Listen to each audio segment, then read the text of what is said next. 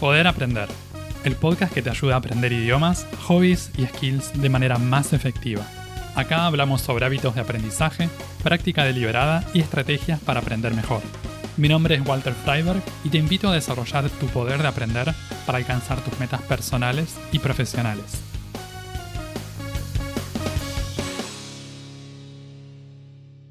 ¿Qué habilidades necesitamos aprender y desarrollar para crear un emprendimiento? ¿Cuál es la diferencia y la relación entre aprender a hacer algo nosotros y delegarlo a otras personas? ¿Cómo incorporar el aprendizaje permanente en nuestro estilo de vida como emprendedores?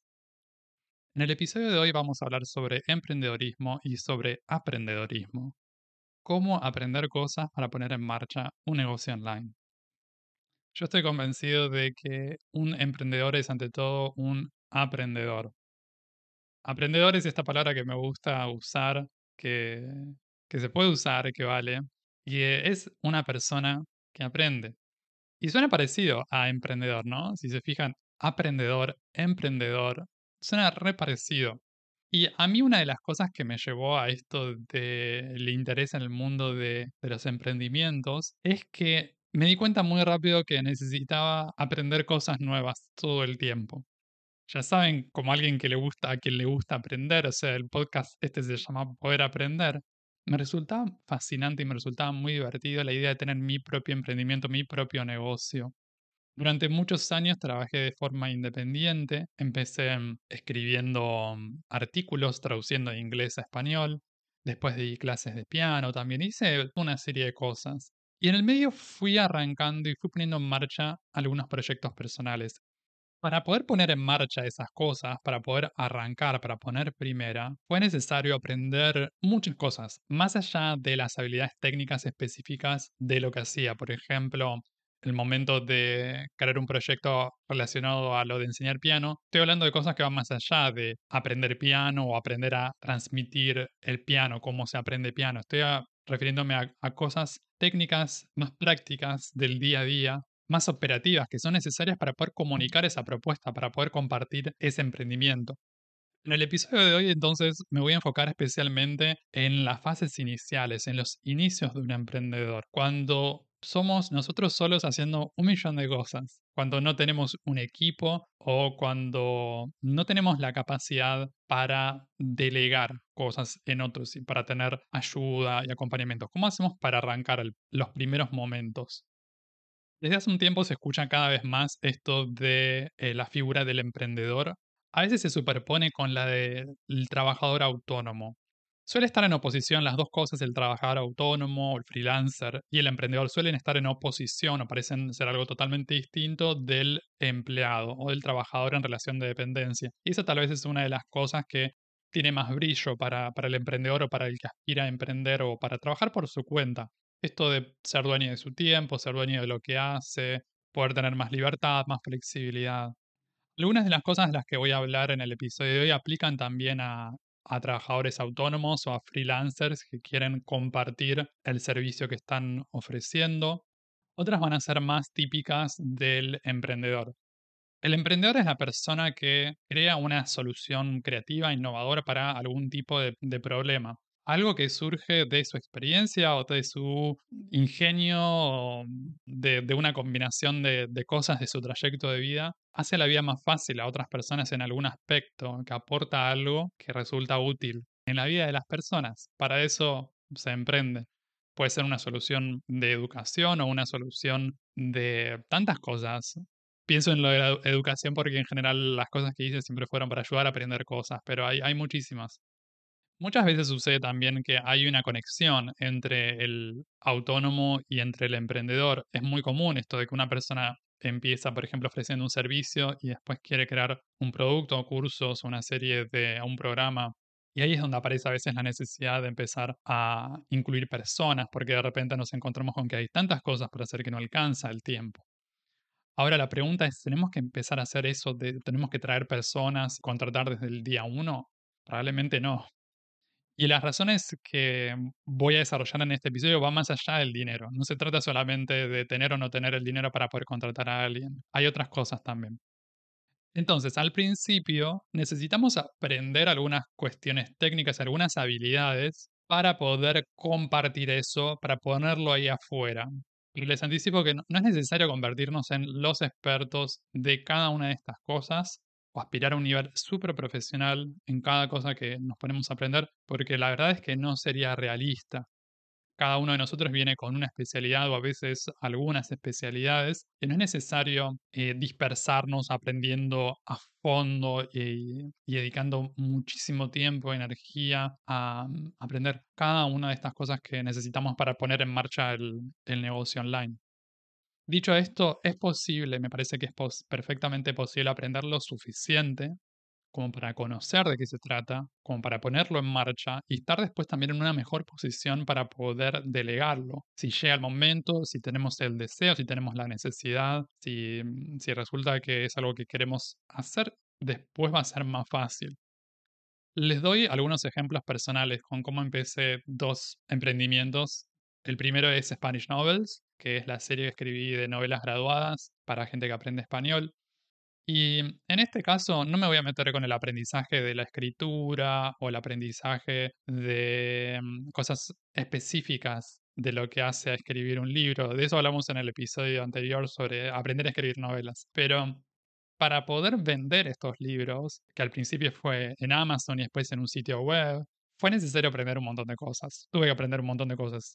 Y fue re divertido desde ya. Y todavía me sigue divirtiendo aprender cosas nuevas. Por algo lo sigo haciendo también incluso cuando empiezo a colaborar con otra gente, cuando tengo que trabajar con delegar cosas, como fue necesario en, en muchos momentos.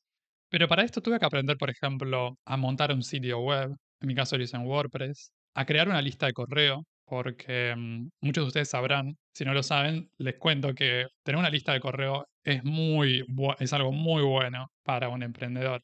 Está en las redes sociales y hay muchísima gente en redes sociales y la lista de correo tal vez a veces son como... Eh, mucha gente no las, no las considera porque no son tan atractivas y es solo texto muchas veces, o no sé, depende del formato que, que decíamos darle a los correos, pero es algo, parece de, de, hace 20 años y que no parece lo suficientemente moderno al día según las tendencias que tenemos ahora pero resulta que es donde se, terminan vendiendo muchísimas cosas. Claro que se puede vender en redes sociales, también hay muchísima gente que lo hace. Hay mucha gente que solo tiene canales de venta en redes o que no tiene sitio web, no tiene lista de correo.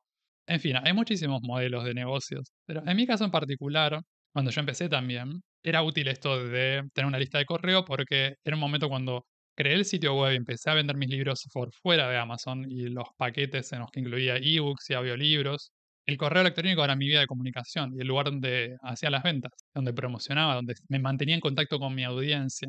Así que creo que hoy en día también hay muchísimo valor en tener una lista de correo por muchas razones.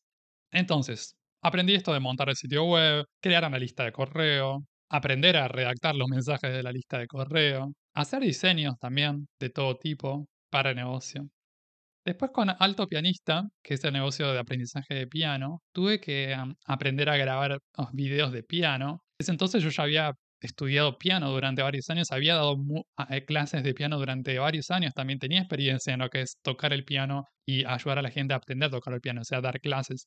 Pero había un montón de otras cosas para poder crear. Yo empecé creando un canal de YouTube, tenía la intención de vender cursos online. Con el tiempo fui haciendo estas dos cosas.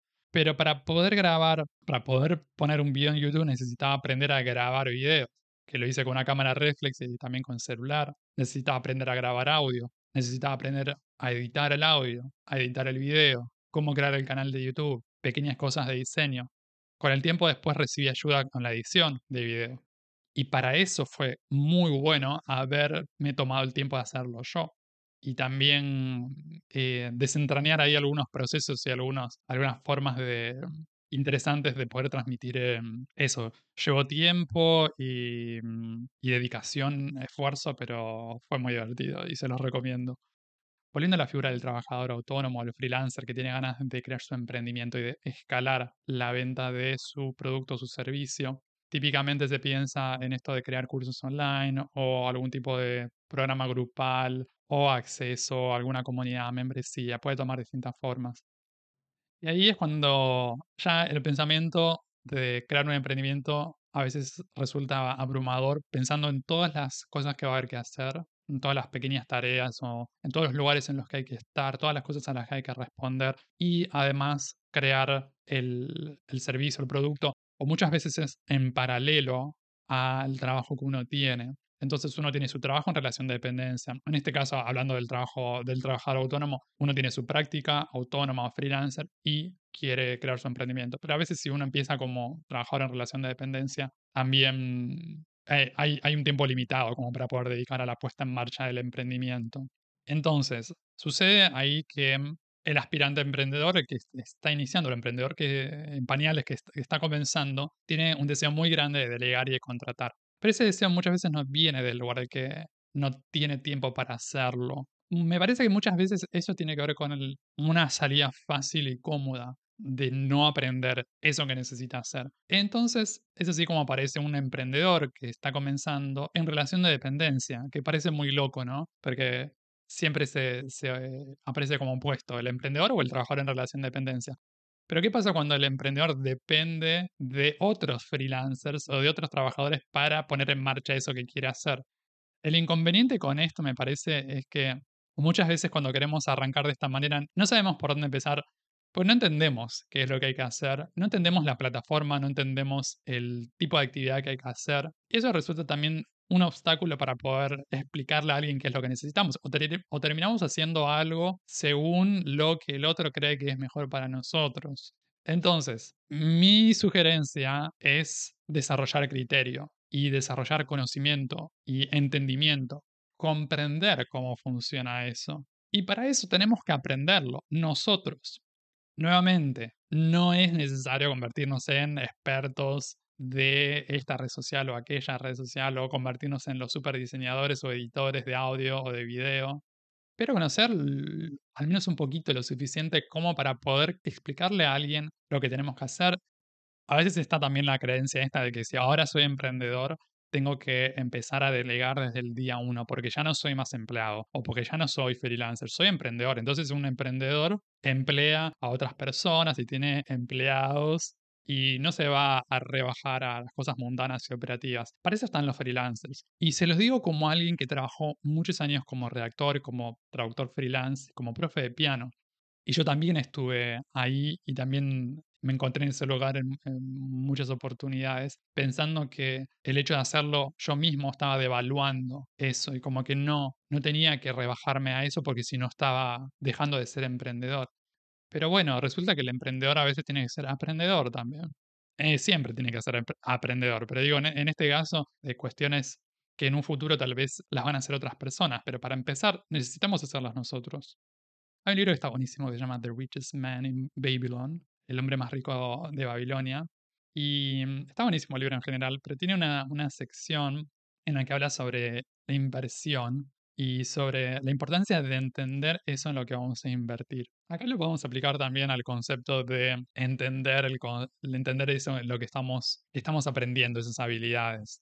Y mm, en la sección, dice la cuarta, en la cuarta cura, The Fourth Cure, habla sobre proteger nuestros tesoros de la pérdida. Y dice que algo así como que cada, mm, cada propietario se ve, o, cada persona que tiene un patrimonio se ve tentada por oportunidades en las que parece poder, hacer, poder tener un gran retorno en, en todo tipo de proyectos. Dice, often friends and relatives are eagerly entering such investment and urge him to follow. A menudo los amigos y parientes se están metiendo en, esos, en, esos, en esas inversiones y también nos aconsejan hacerlo. Entonces, está esta, de lo que vemos alrededor, es que mucha gente también puede estar haciendo eso, o estar delegando, estar subcontratando, con la intención de ganar tiempo, pero a veces no sabe bien qué es lo que está contratando, o qué es lo que necesita su negocio, cómo lo está haciendo. Y mm, otra parte que me parece genial de esta sección es, habla sobre la importancia de la seguridad, de mantener la, la seguridad sobre eso que nosotros en lo que invertimos. Dice, Study carefully before parting with thy treasure, each assurance that it may be safely reclaimed. Be not misled by thine own romantic desires to make wealth rapidly. Estudia atentamente antes de dejar tu tesoro, antes de soltar la plata. yo lo estoy leyendo esto, a lo, mejor esto no tiene nada que ver con lo que, con lo que el autor quiso decir aquí, pero yo esto lo interpreto de esta manera. Aprende de qué va la cosa antes de poner plata antes de invertir en anuncios, antes de pagarle a alguien para que genere ese contenido o para que se encargue de alguna parte del servicio, aprende sobre eso, entendé de qué va, entendé cómo funciona, no te largues a simplemente repartir plata para que se haga y para con la intención de que mañana me voy a hacer rico. Está buenísimo la intención de, de querer generar abundancia, pero también está bueno poder entender cómo funciona, cómo se cocina el bacalao, digamos, cómo funciona la cosa. ¿Cómo luce entonces esto de las habilidades específicas para un negocio que está arrancando? Acá les voy a dar algunos ejemplos. A lo mejor muchas de estas no aplican, a lo mejor hay otras que son vitales para, para lo que tienen pensado hacer o para lo que tienen ganas de hacer, pero son cosas técnicas de todos los días y que van más allá tal vez de lo propio del emprendimiento. Y ahí está la, la clave, me parece, porque a veces pensamos que nuestra especialidad, por ejemplo, el profesor de canto o el que tiene un libro sobre tal tema, eh, como que ese es el expertise y que no tiene que mezclarse o meterse con cosas que, eh, que, de las que no sabe nada. Pero, mm, en mi opinión, algunas cosas que pueden ser importantes para muchos emprendedores, no digo para todos, pero para muchos, es poder montar un sitio web básico. No hace falta estudiar programación, no hace falta ni siquiera aprender a desarrollar en WordPress, ni siquiera tiene que ser en WordPress. Es simplemente ver cuáles son las opciones disponibles. He visto muchísima gente que quiere lanzar su propia cosa y no tiene su sitio, no tiene un sitio web. Y hoy en día me parece que no, no, no hay excusas para no tener un sitio, porque puede ser una landing page, puede ser una página, simplemente. Puede ser una página en la que no hay nada, simplemente tal vez un campo para, para, pedir una dirección de mail o para ofrecer un freebie, para ofrecer algún tipo de lead magnet. Eh, quizá ya con eso lo estamos complicando, pero digo, puede ser incluso una página que tenga tu foto y que tenga tus datos personales, pero es, es una presencia y es un primer paso también. Entonces, el consejo es averiguar cuáles son las opciones que hay disponibles. Puedes ir a YouTube. En YouTube vas a encontrar mucha información. YouTube es tu amigo y tenés que usarlo, porque ahí es donde puedes aprender cosas a veces esto, estamos hablando de habilidades o de cosas técnicas que quizás las puedes resolver en un día. No estoy hablando de hacer un curso de seis meses o un año o estar años y años aprendiendo a desarrollar un sitio. No, a veces se puede hacer en un día, a veces se puede hacer en algunas horas esto. Pero hay que tomarse ese tiempo y también hay que creer que es algo que podemos hacer. Otra cosa es la creación de contenido en redes. Conocer cómo funciona una red social en particular. Ver qué es lo que se hace, qué es lo que funciona, qué es lo que no funciona creación de una lista de correo, diseño de post, diseño de imágenes o creación de videos para compartir eh, en redes, o ya sea para compartir en un sitio o para compartir en, distintos mm, lugares o, no sé, espacios. Edición de videos también, porque si vamos a compartir videos tenemos que editar videos y a veces tenemos que editarlo nosotros, si estamos empezando. Redacción, cómo escribir también. Y si tenemos un emprendimiento en general vamos a estar vendiendo algo, vamos a estar vendiendo algún tipo de servicio, algún tipo de producto. Y la redacción que vamos a usar es una redacción específica, es más de tipo comercial y de ventas, que tiene elementos de persuasión también. Y estas son cosas que se pueden aprender también. Otra vez, no necesitamos convertirnos en los redactores expertos de ser los mejores del mundo, pero a veces no vemos los resultados que nos gustarían porque estamos haciendo agua en alguna de estas cosas. Y mm, no hace falta alcanzar un super nivel en cada una como para tener resultados, pero a veces si hay algo que está muy mal, va a tirar abajo todo el resto. Por eso, aprender un poco sobre cada una nos da una buena base como para después, en un futuro, delegarlo o para empezar a ver resultados, para empezar a tener un poco de tracción. Estas son algunas de las cosas y obviamente que hay muchísimas más es infinito, no sé si es infinito, pero es interminable la cantidad de cosas que hay para aprender y la cantidad de habilidades que hay para desarrollar. No me estoy metiendo con, con cosas más, con habilidades más blandas o con cosas sociales o después en el, en el caso de la gente que empieza a trabajar con otros, cómo se desarrolla, cómo se maneja todas esas cosas. Acá estamos hablando de cosas generales, no me voy a meter con habilidades más específicas o más avanzadas. Y hay un montón de cosas que quedan por fuera de lo que les mencioné acá. Y si tienen ganas de, aprender más y desarrollarse sobre eso, que se los súper recomiendo, pueden escuchar el podcast de Super Hábitos, que está genial. Ellos hablan sobre hábitos para emprendedores también dan un montón de herramientas para gente que está empezando y también que quiere desarrollarse y avanzar con herramientas y conocimientos específicos sobre lo que es emprender, crear un negocio online y después escalarlo. Ellos son muy buenos con eso, así que les recomiendo que los escuchen. Al principio hablábamos sobre esta idea de que hay personas que piensan que mm, ponerse a aprender estas cosas puede ser una pérdida de tiempo para un emprendedor. ¿Lo hacemos nosotros o lo delegamos? Y todos quieren delegarlo lo antes posible. está bien querer delegarlo, pero no antes de comprender un poquito sobre cómo funciona. Acá un pensamiento para gente que está empezando. Supongamos que alguien está dedicando un tiempo a su emprendimiento. Supongamos que tenemos dos o tres horas por día disponibles para eso, que podemos crear esas dos o tres horas. Y mm, resulta que tal vez no tenemos muchos clientes todavía.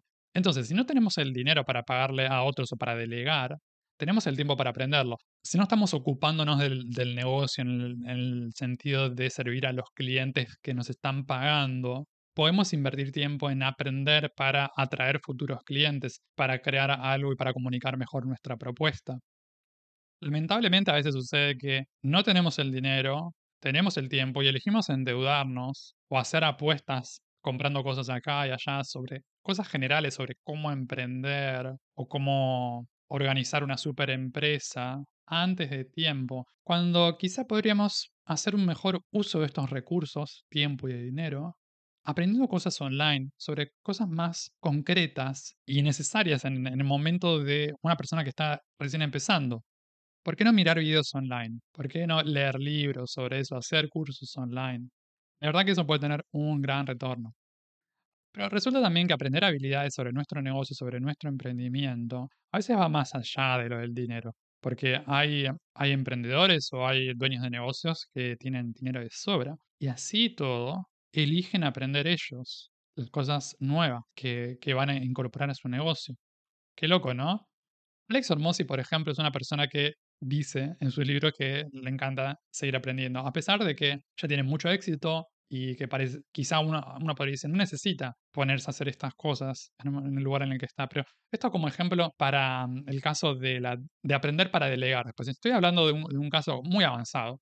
En el libro 100 Million Dollar Leads, Alex Hormozzi, en la parte Core 4 on Steroids, More Better Now, en la página 352 de la edición del Kindle, la parte número 3 está hablando de agencias y um, está hablando sobre esto de pagarle a otras personas para potenciar nuestro aprendizaje. Él lo que busca es entender cómo funciona. Si está metiéndose con una plataforma nueva, si está aprendiendo una tecnología nueva, él quiere aprenderlo. Entonces está hablando sobre este proceso de tercerizar algo, delegar algo en una agencia. ¿no? Estamos hablando ya de, tamaños grandes y volúmenes de producción o de, creación de cosas o de gestión de, procesos que, que, son realmente grandes. Y mm, acá en una parte él dice, mm, Rather than believe the lie that I'll never have to learn this stuff because they can do it, I start every agency or relationship with a purpose and a deadline to fulfill it. Dice, I want to do what you do in my business, but I don't know how. I'd like to work with you for six months so I can learn how you do it. Entonces, le está pagando a la gente para que le explique para el paso a paso, para que puedas entrañar cómo funciona, cómo lo hacen ellos y cómo eso aplica a lo que ellos hacen. Y dice, después de que, después de que entiendo cómo funciona, after I get a good idea of how it works, how it all works, I start training my team on it. Después de que entiendo cómo funciona, voy a entrenar a mi equipo a partir de eso, sobre cómo funciona. Entonces, fíjense que esto de aprender para un emprendedor es una constante y va a estar a lo largo de todo el proceso. Está desde el día 1, desde el día 0, y está en los, en los niveles más avanzados, multimillonarios gente que genera muchos, varios millones con sus emprendimientos.